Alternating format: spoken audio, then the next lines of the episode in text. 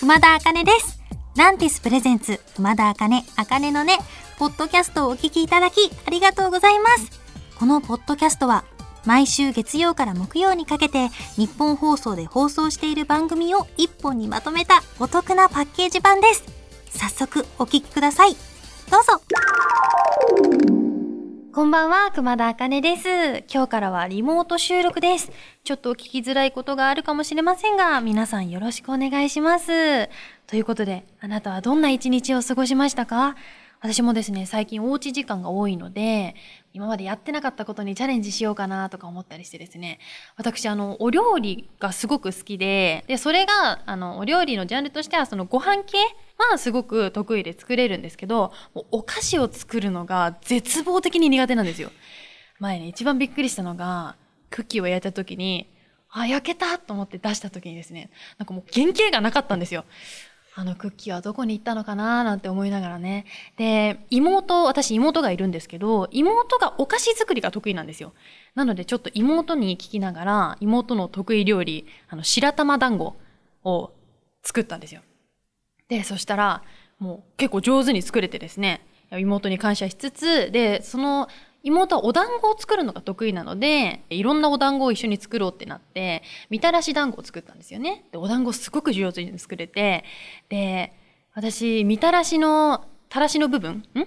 みたらしの見た？どっちだ？あの、タレだ。タレの部分を私が作ろうと思って作ったらですね、なんか、妙にしょっぱくなってしまって、なんかおかずに近い味になってしまったので、それをまた再利用して、肉まんっぽいものをも作るっていうですね。結構いい料理サイクルなんじゃないですかね。皆さんもこんなことをチャレンジしてみてはいかがですか？ということで、なんと、ここで新しいお知らせがあります4月24日金曜日に初の配信リリースをすることが決定いたしましたういひょーいタイトルは、スタートアップドリーム。えーこの曲はですね、新学期、新生活にぴったりな、希望あふれるストレートな歌詞の曲になっております。みんなのですね、掛け声の担当の部分もある、ちょっとワイワイ盛り上がれる曲でもありますので、こう、ぜひぜひ楽しみにしていただけたらいいなと思います。ジャケット写真もですね、この後解禁されます。このジャケット写真めちゃくちゃいいですよ。今までとまた違う熊田茜をお見せすることができますので、心の準備をしておいてください。このスタートアップドリームは、作詞がなんと、畑明さん。はい、以前にもですね、ファーストステップ、ファンステップという私のファーストシングルの中に入っている曲でも作詞を担当していただいた畑明さんに今回も詩を書いていただきました。そして作曲、編曲は日々野博文さんです。もう本当に素敵なメロディーラインで、聞くだけでですね、もう心がハッピーになる、そんな曲ですので楽しみにしていてください。来週金曜日から各主要配信サイトにて配信リリースとなりますので、ぜひ聴いてくださいね。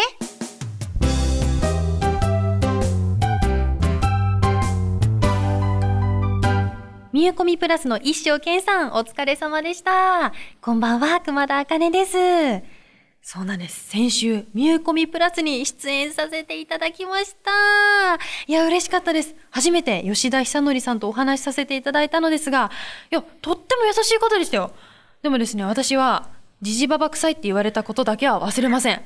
どういうことですか？ちょっと、うーん、心優しいおばあちゃん子じゃないですかね。またですね、スタジオにお邪魔させていただけたらなと思っております。そうですよ。ミューコミプラスは、なんと2000回以上放送してるらしいですよ。2000回ってすごいですよね。いや、あかねのねも2000回やったらどうしますか？公開収録とかでみんなでハンバーグ食べるのはどうですか？あ、いい、いいっていう、あの、反応がありましたね。じゃあ2000回もしできたら、みんなでハンバーグを食べるということで。そうですよ。2000回っていうことは、10年くらいになるということですよね。凄まじい。10年ですよ。10年間、ずっと聞いていらっしゃるファンの皆さんもいるっていうことですよね。そうだ、私2000回やったら10年後にハンバーグを食べる。え、なんか、私さ、ハンバーグ好きだけど、10年やってハンバーグしか食べれないのかって今思い出してきちゃった。ね、ちょっと、なんだよ。なんか、あれだぜ。あの、ハンバーグの付け合わせとか超豪華にしよう。ね、それがみんな、私だけじゃなくてみんな好きなものを頼めるっていうハンバーグにしましょう。いや私ですねゲストとして番組にお邪魔させていただく時に心がけていることがかっこつけないとかありのままの自分であの喋らせていただくっていうことなんですよね。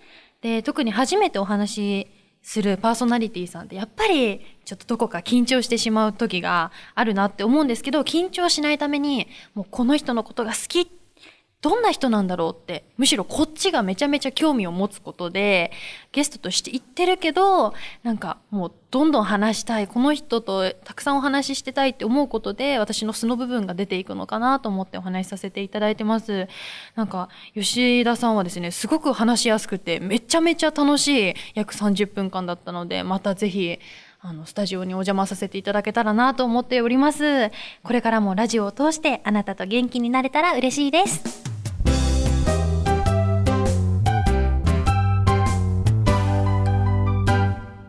ばんは、熊田茜です。この番組も今日で第11回目ですよ。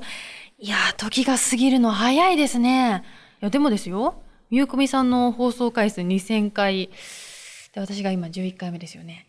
あと1989回で2000回目になるということで、はい、着実にステップを踏んでおりますよね。今日は番組に届いたお悩みメールにお答えします。ラジオネーム、かなこさんからいただきました。ありがとうございます。私はよくオーディションを受けるのですが、緊張すると笑顔がとっても引きつってしまい、うまく笑えません。何かいい方法はないでしょうか？たくさんオーディションを受けたことのあるあかねちゃん、教えてください。あありがとうございます。いや、これね、私も全く同じことで悩んでたんですよ。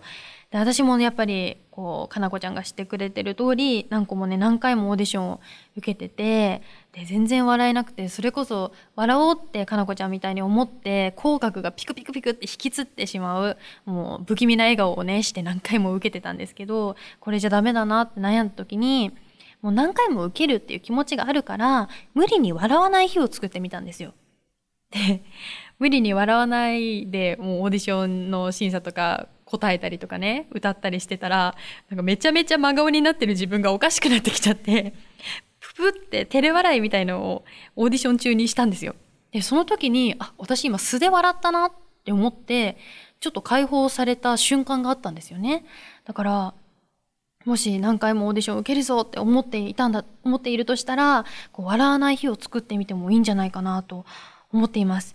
でもですね、こうやってどうしたらいいか悩んで解決しようとしてるかなこちゃんがとっても素敵だと思うし、こうやって一個一個どうしていったらいいかなって考えているうちに絶対にどこかでね、こう思わぬところで解決する光が見える瞬間があると思うし、私もそういう経験が何度かあるので、私はこのかなこちゃんの夢が絶対に叶うと思っているし、叶うように心から応援しています。こんな素敵な悩み相談のメールをくれて本当にありがとうございます。ということで、ラジオネームかなこさん、メッセージありがとうございました。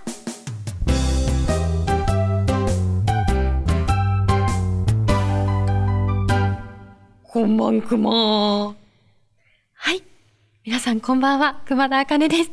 急に変な挨拶をしてびっくりしちゃいましたか？今ですね、ガラッガラの声で言ったのは、こんばんくまと言いました。いや、思いつきでね、熊っぽい挨拶をしてみたんですけれども。もうね、あったかくなってきましたから、熊さんは冬眠から起きてる頃ですかね。誰しも一度は冬眠してみたいって思ったことありますよねないかないや、特に寒い日とかね、こう、布団から出なきゃいけない時強く思いますよ。私はもう二度と出たくないと。さあ、今日はラジオの前のあなたが日常で出会った格言や名言を紹介します。ラジオネームティファニーで暴飲暴食をさんからいただきました。大学でモテモテの女性の先輩が言っていた格言。尖った靴履いてる男は意外といいやつ。ちょっとね、モテモテの女性の先輩が言っていたということでですね、私の中のモテモテの女性はセクシーな感じということで、私なりのセクシーで読んでみましたよ。てかこれどういうことですか？皆さん、周りにモテモテの女性の先輩っていますか？モテモテの女性の先輩が、私、いや待って、いたかなって言うとさ、今までの人全員に対して失礼じゃん。ちょっと待って、いたよ。ちょっと、ちょっと待って、だってこれは、あれだよ。いたよ。みんな持っててたよ。あの、思い当たる人いるっていう、あの、ちょっと今、意地悪な質問をね、あの、されたんですけど、スタッフさんに。思い当たる人だだって、います？ちょっとやめてくださいよ。いないです。いや、でもね、意外といいやつって言われるの、まあ、あの、こう、ポジティブな意味で意外とって言われるにはすごく嬉しいですよね。私はなんだろうな、結構、毎回言われるのは、あ、大人っぽく見えるけど、喋ると意外とアホなんだねとか言われるんですよ。全然嬉しくないんでやめてください。はい。靴もね、心もまっすぐな人って素敵ですよ。まあ、尖っててもね、まっすぐ突き進んでる感じでいいんじゃないでしょうか。どんな靴を履いていたとしても私は個性的で素敵だなと思いますよ。ラジオネーム、ティファニーで暴飲暴食をさん、メッセージありがとうございました。